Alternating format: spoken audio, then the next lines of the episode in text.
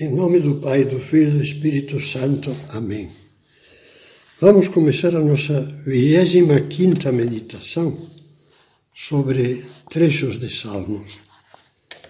Essa meditação tem o seguinte título: Não te irrites, só vai piorar. Está glosando o Salmo 37, onde lemos: Desiste da ira depõe o furor. Não te irrites, só iria piorar. Mas os mansos herdarão a terra, vão se alegrar com uma paz imensa. A ira toma conta de nós quase sempre sem avisar. É a reação espontânea diante de uma contrariedade, um insulto, uma injustiça temos a triste tendência de passar dos limites na irritação e ficar depois envergonhados.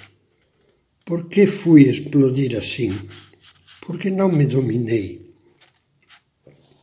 O autodomínio não é principalmente questão de força de vontade, de autocontrole.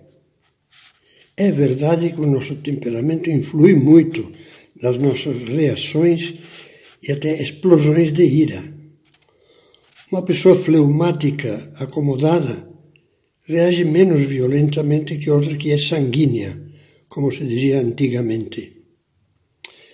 Mas a verdadeira força da mansidão, da virtude que vence a ira, está em primeiro lugar na oração, em obter a graça de Deus para não nos irritarmos tão facilmente.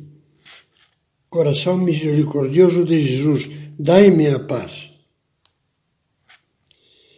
Em segundo lugar, a verdadeira mansidão é como um bunker seguro do coração, que evita desmandos e desastres quando está alicerçada sobre as virtudes da humildade, da compreensão e da paciência. Primeiro, coração humilde. Lembra as palavras confortadoras de Jesus Aprendei de mim que sou manso e humilde de coração, e encontrareis descanso para as vossas almas. No coração de Cristo, mansidão e humildade são inseparáveis. Basta que meditemos no que Jesus passou por nós nas atrocidades da paixão, sem se revoltar, sem devolver mal por mal, sem gritar nem acusar, antes orando pelos seus carrascos e perdoando. Pai, perdoa-lhes, não sabem o que fazem.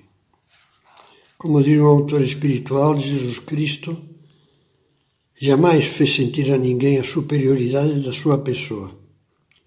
Isso não porque ele não tivesse consciência da sua autoridade e da plenitude do seu poder, mas porque seu coração era simples e bom para com todos.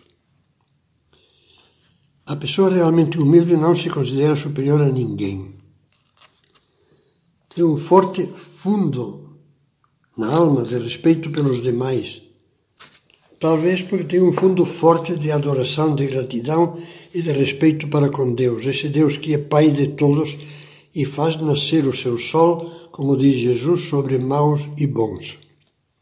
Esse Pai que nos concede muitas graças e nos perdoa muitas ofensas.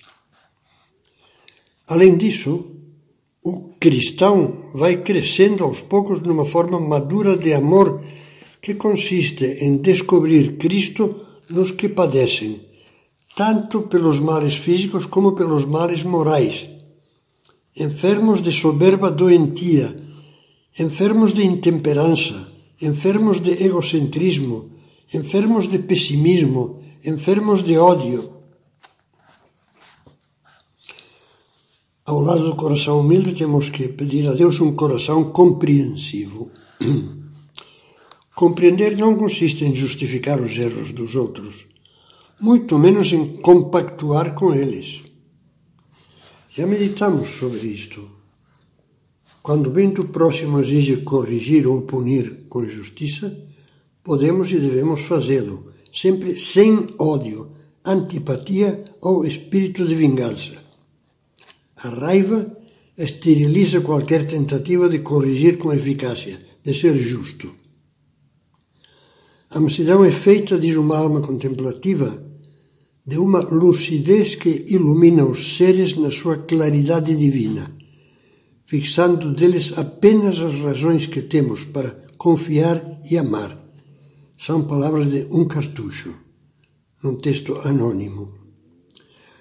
Como seria bom que todos pensassem assim nas relações familiares, profissionais e sociais? Em terceiro lugar, coração paciente. No Sermão da Montanha, a segunda das bem-aventuranças cita o salmo que meditamos. Bem-aventurados os mansos, porque possuirão a terra. Jesus refere-se à terra prometida, que para nós é o céu. E também essa terra nossa, onde ainda temos que viver e lutar. A ira pode fazer perder o céu e certamente faz perder o melhor desta terra, os corações dos outros. O teu magêncio, mau gênio, perdão, diz Salvatore Canals, as tuas reações bruscas, os teus modos pouco amáveis, as tuas atitudes desprovidas de afabilidade, a tua rigidez tão pouco cristã, são a causa de que te encontres só na solidão do egoísmo, da pessoa amarga, do eterno descontente, do ressentido. E são a causa de que também à tua volta, em vez de amor, haja indiferença, frieza, rancor e desconfiança. Nunca percamos de vista que o Senhor prometeu a sua eficácia às caras alegres, aos modos afáveis e cordiais, a palavra clara e persuasiva que dirige e orienta sem magoar. Bem-aventurados os mansos, porque possuirão a terra. A imitação de Cristo diz que o coração manso e humilde é vencedor de si mesmo e senhor do mundo. Para alcançar esse domínio santo, recomenda: procura manter-te em paz a ti mesmo e então poderás pacificar os outros. Nesta mesma linha, São José Maria aconselhava: Não repreendas quando sentes a indignação pela falta cometida. Espera pelo dia seguinte ou mais tempo ainda. E depois, tranquilo e com a intenção purificada, não deixes de repreender. Salvatore Canals, no livro já citado, diz ainda: Procura sempre, por meio da mansidão cristã, que é amabilidade e afabilidade, ter nas mãos os corações das pessoas que a providência divina pôs no caminho da tua vida e recomendou aos teus cuidados. Se perdes o coração dos homens, dificilmente poderás iluminar-lhes as inteligências e conseguir que as suas vontades sigam os caminhos que lhes indicas. A confiança não é coisa que se imponha mas algo que se inspira. Muitos pais e mães, professores e professoras, deveriam meditar nisso. Terminemos essa meditação com umas palavras interessantes de Riobaldo, o personagem central de Grande Sertão Veredas.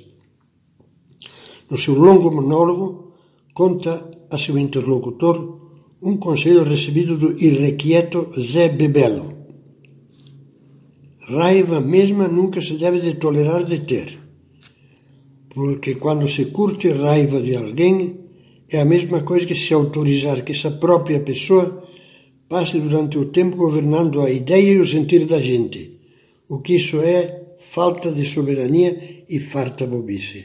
Tem toda a razão.